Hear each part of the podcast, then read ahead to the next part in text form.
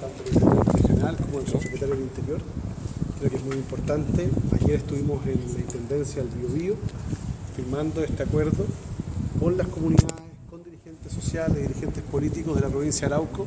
Hoy día estamos en el Palacio de la Moneda, en el Centro de Administración del Poder del país, ratificando esto con el subsecretario del Interior.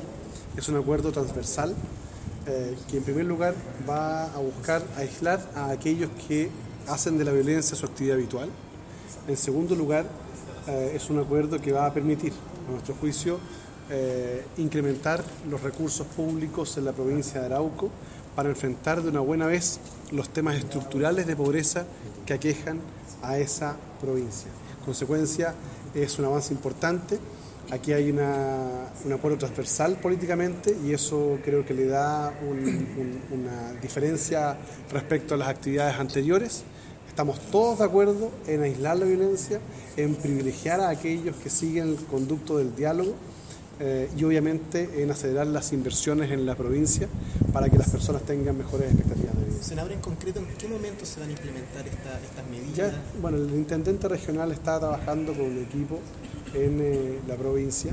Eh, vamos a ver resultados concretos en las próximas semanas.